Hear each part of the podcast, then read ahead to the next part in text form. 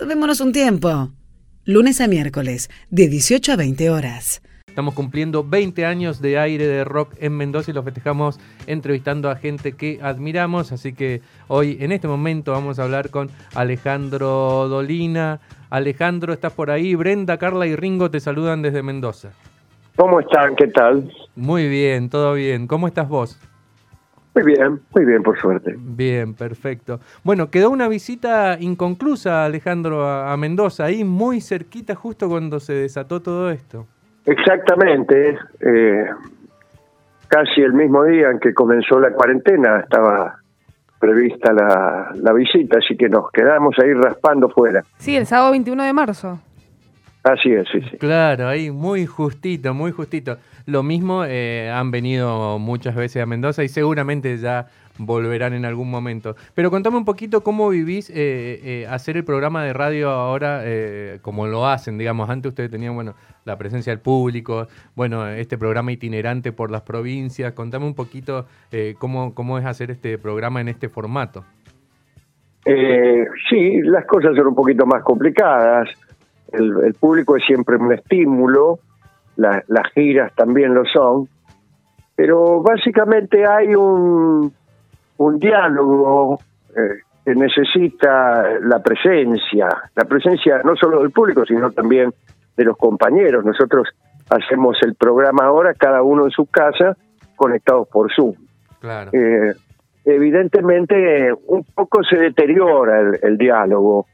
Es, incluso técnicamente se hace un poquito difícil, eh, en el sentido de por ahí uno se pisa, eh, se pierde un poco de, comunicación y de rapidez, de rapidez en las respuestas, etcétera, ¿no? que a veces se entorpecen por razones técnicas. Pero más allá de eso, lo seguimos haciendo con, con, con el mismo entusiasmo de siempre.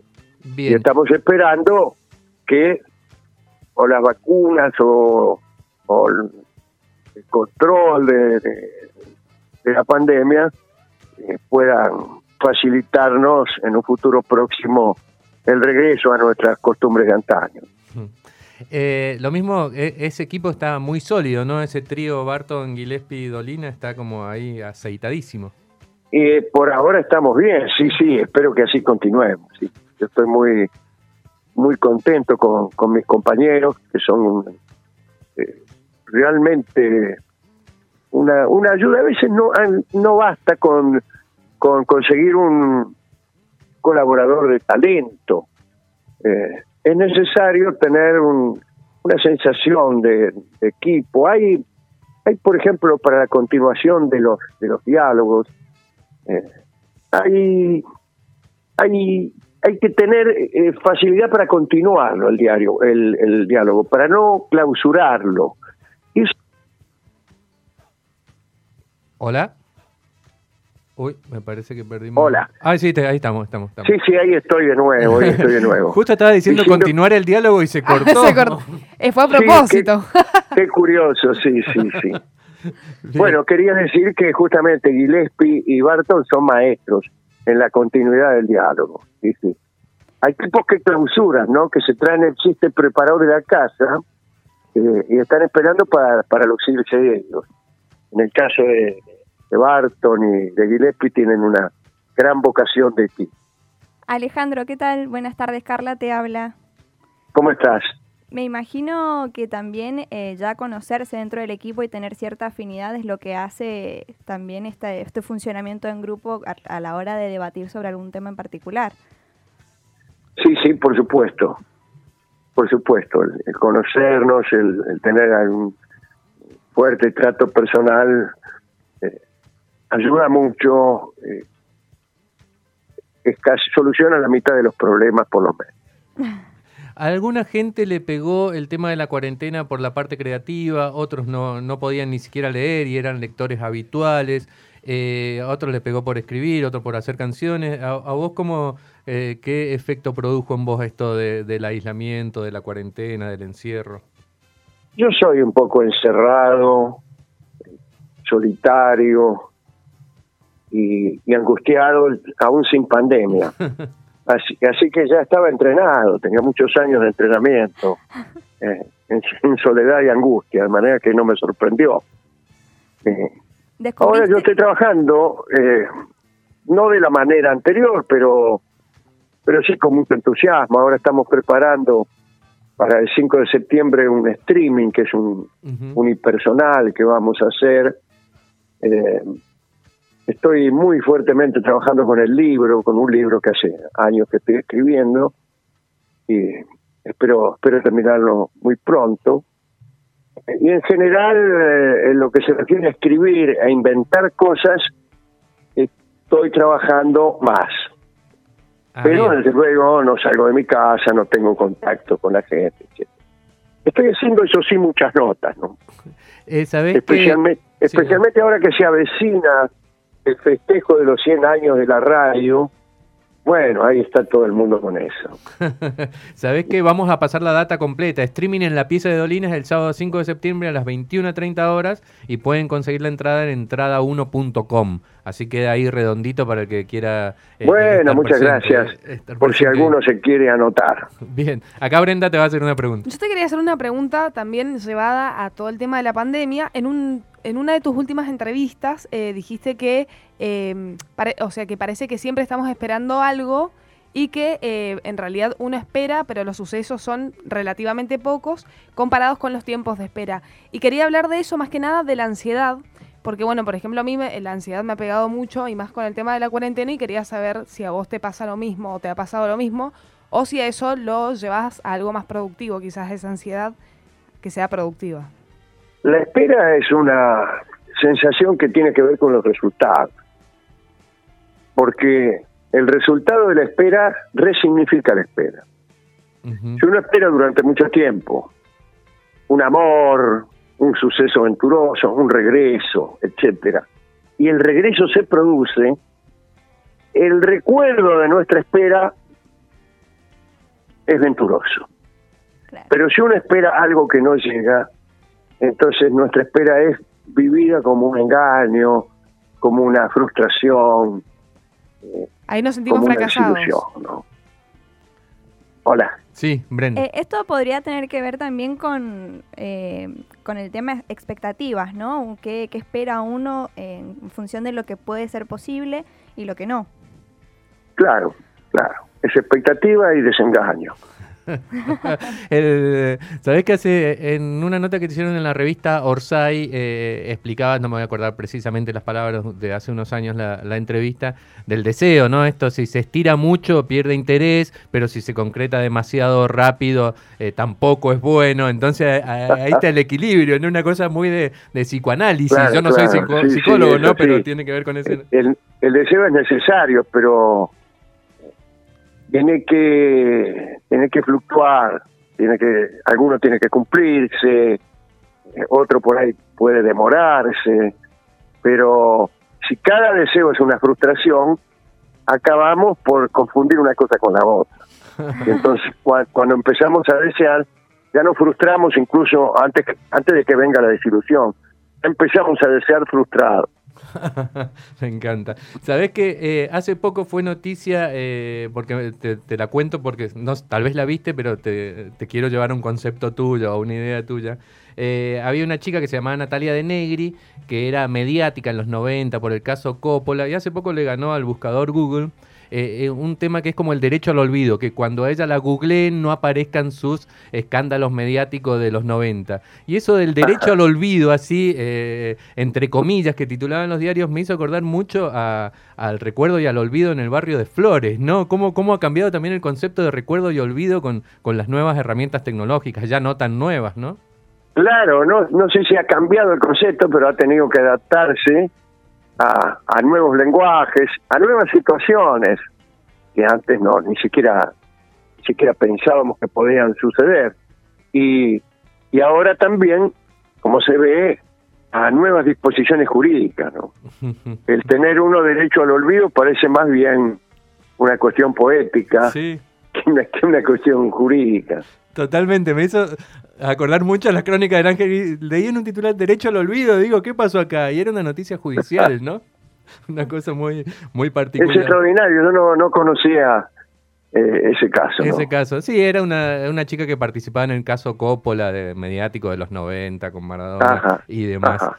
Y eh, otra de las cosas que, que te quería eh, eh, preguntar es eh, ¿cómo, cómo te llevas, o si es que directamente no tenés relación con, con las redes sociales, con, con, con, bueno, Facebook, Instagram, con, con, los llevo comentarios en los portales. razonablemente bien, me llevo razonablemente bien, pero no soy un, un- un fanático y, y tampoco me, me complace demasiado el, el, el color del asunto. Las utilizo, las utilizo especialmente para recabar informaciones, eso de poder saber algo que antes te llevaba una, eh, una recorrida por libros y recontralibros y frustraciones, ahora los datos aparecen en 10 segundos. Eso es extraordinario. Total- Ahora, estar eh, sometido a una especie de vigilancia perpetua por parte de las redes y, y someterse al ajeno arbitrio cada 10 segundos y estar en boca de cualquiera por cosas que a lo mejor ni te van ni te vienen, eh, parece, parece un poco demasiado. Sabes que eh, a mí siempre me llama la atención que, bueno, escuchando La venganza será terrible, que tiene sus segmentos y demás, pero no se habla, por lo menos específicamente, de política partidaria, si bien puede llegar a aparecer y demás. Pero sin embargo, cuando te entrevistan, bueno, ayer justo Novarecio, ayer antes de ayer, no sé cuándo fue lo de Novarecio, cuando te hacen entrevistas, te preguntan mucho de, política, eh, te ven como un referente para opinar sobre la realidad. ¿Cómo, cómo tomás e- ese, ese punto de vista que tienen los periodistas hacia vos? Y yo creo que es un, un poco como la chica del olvido, ¿no? A veces quisiera que no me preguntaran tanto acerca de política, porque si bien me interesa mucho, es una cosa que me apasiona y me interesa, pero yo no me dedico. Claro. Claro, claro. Y, pero lo mismo te preguntan. ¿Se, se, ¿Nos está escuchando? ¿Se cortó? A ver, hola, hola. A ver si... Hola. Ay, ya estamos. Hola, hola, aquí estoy, aquí estoy. Sí, te Eh, habíamos... digo, cor- me preguntan y me obligan a entrar en estado de controversia y me parece que por ahí yo no sé si, si me siento tan cómodo con eso. Máxime en, en un momento en que el odio es un componente casi infaltable en el cóctel político. Y entonces a veces eh, doy una opinión acerca de cualquier asunto que no es ni interesada, ni profesional, ni pagada, ni subvencionada. Y tengo que aguantar que por ahí sale un tipo y ya salió este ignorante de Dolina y que realmente me parece que no no no corresponde porque yo no no no tengo una participación política ni una profesión política ni siquiera mi programa está hecho para peronistas el programa está hecho para todo el mundo después si a mí me preguntan yo contesto pero me gustaría que no me tuvieran tanto en cuenta en ese sentido ¿no? Sabés que eh, otra pregunta que, que te quería hacer, bueno, siempre uno te relaciona, eh, creo que correctamente con el, con el tango, con, con otra música que no es el rock. Eh, ¿Escuchaste rock en algún momento? ¿Te gusta? Eh, ¿O te parece Me un mundo mucho, ajeno? me gusta. De hecho, mis dos hijos y mi, mi, mi- mi compañero Manuel Moreira, que están en el programa, son, son cantantes y músicos de rock, de manera que conozco mucho, canto muchas veces con ellos. Sí, sí, me gusta. Ajá, ¿y alguna banda o solista del rock argentino, por ejemplo, que, que te llame la atención, que te guste? Me gustaba Cerati. Ajá, Me gustan más, me gustan más las bandas clásicas del rock internacional. ¿no? ajá. Me, gusta, me gustaba mucho Zeppelin. También, Ajá. Charlie. Y, y desde luego las bandas clásicas, ¿no? Queen, Beatles. Mirá vos, qué bueno. No teníamos Aldolina que escuchaba Sí, rock. sí, sí, sí, sí. Bien. Sí, me gusta mucho. Sí, yo te quería preguntar algo también más personal y es eh, si, por ejemplo, bueno, sos una persona que tiene directamente, es la- una de las personas que más ha hecho cosas y que tiene millones y millones de títulos, digamos, pero si tenés como algún sueño que, o no un sueño, pero algo que te hubiese gustado ser y quizás no lo fuiste nunca. Y los sueños son, en general, los más fuertes son sueños de amor, son sueños de lo personal, ¿no? Y después en lo profesional me hubiera gustado hacer cine. y, y no hice o hice y fueron películas muy malas. ¿no? Sí, te iba a decir, tuviste participaciones en varias, en varias Sí, bueno, pero qué sé yo. No las recordamos No, no. mejor. No, no eran, no eran, ni yo estuve bien, desde luego que no, pero tampoco las películas eran buenas. ¿no? ¿Y lo disfrutaste al menos? Era, era muy difícil estar bien ahí. también. Bien. Eh, Sabés que cuando anunciamos, bueno, justamente en las redes que ibas a, a- que íbamos a hacerte una entrevista, eh, bueno, por supuesto varios um, contando los recuerdos con vos y demás. Eh, no sé, una chica me pasaba un autógrafo que le firmaste con el novio eh, en un lugar. ¿Te llevas bien? Bueno, ahora ya no, ya no se puede tanto, ¿no? Pero con el encuentro con los seguidores, con los fans, eh, eh, en el día a día, cuando se podía o, o en algún Sí, claro, punto- sí, sí, me, me llevo muy bien, me llevo especialmente bien. Ajá, ajá, perfecto. Ese- el público es decisivo en, en- en la vida artística de, de- de lo que de los que integramos este grupo, ¿no? Primero porque nos gusta hacer giras, ¿no? Y, y cuando terminamos las funciones nos quedamos a saludar, a tomarnos alguna foto, a conversar un minuto. Segundo, porque estoy, yo estoy muy pendiente del público en tanto que participante importantísimo del, del convivio, del momento que se produce eh, cuando aparece un artista y alguien va a verlo en acción. Eso para nosotros es eh, decisivo, decisivo. Por eso hay mucho de teatral en lo que hacemos nosotros. ¿Sabés que me llevaste a un flashback 20 años atrás que te fui a ver un teatro, que no me acuerdo ahora qué teatro era, y antes de que empezaran a hacer el programa, vos te asomabas por una cortinita del teatro y mirabas la cara de la gente, eh, como viendo a ver qué público había ese día. Sí, sí, muchas veces uno, especialmente en funciones eh, que no está tan seguro de la concurrencia o algo, por ahí espía para, para, para ver. Pero muchas veces lo hacemos también en salones, en donde ese contacto ya empieza mucho antes de, que empiece la función, porque son por ahí lugares abiertos o salones de universidades que no tienen ese dispositivo teatral donde el, el artista está escondido hasta que empieza la función. Y a veces estamos desde un rato largo antes y por ahí recuerdo, por ejemplo, en Rosario hemos estado ahí en el Humberto Benito, que es un lugar al aire libre. Y, y bueno, estuvimos desde muchas horas antes preparando el programa y ahí no hay mucho, un, un, este, un camarín, una cosa así. Y estábamos sentados con la gente que venía temprano tomando mate Bien, bien. mien- mientras se preparaba la, este, toda la cosa. Y por ejemplo, tu relación cuando te subís al escenario, es ¿te siguen dando quizás como nervios o ya es, ya es parte de tu ser? A veces puede ser que uno sienta un poco de inquietud, pero en general la felicidad te, eh, le gana. Sí, La- el, el entusiasmo gana. Es Sí. un poquito más de adrenalina, ¿no? Sí. sí, sí, sí, pero no bajo la forma del terror, No, aunque siempre hay, siempre hay, mira, en, en- en cualquier actividad artística hay siempre la posibilidad de que algo pase y lo arruine todo. Como digo yo, de que algo pase y todos se den cuenta de que uno es un imbécil. Bien, este, eh, es un poco de miedo da, especialmente eh, cuando uno depende mucho de lo técnico, es decir, en la música, en el canto. A veces puede pasar, se rompe algo o que vos mismo te perjudicás, en fin. Eh, y entonces sí, siempre hay esa inquietud, ojalá que no pase nada.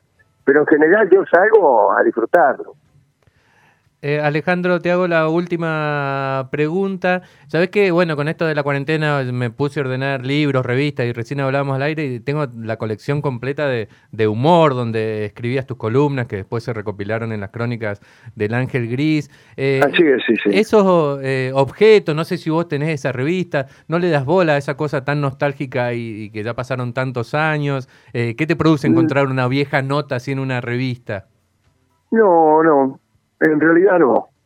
Eh, los recuerdos que tengo son más bien de las personas, los objetos eh, a veces me llenan de tristeza más que de alegría, no, no sé por qué es así. Bien. Pero en el caso de la revista, no, no, no tengo yo un vínculo tan tan fuerte con, con la revista como tal, ¿no? Tengo sí un agradecimiento por todas las personas que estaban allí, porque yo era un desconocido, me abrieron la puerta y me facilitaron muchas cosas.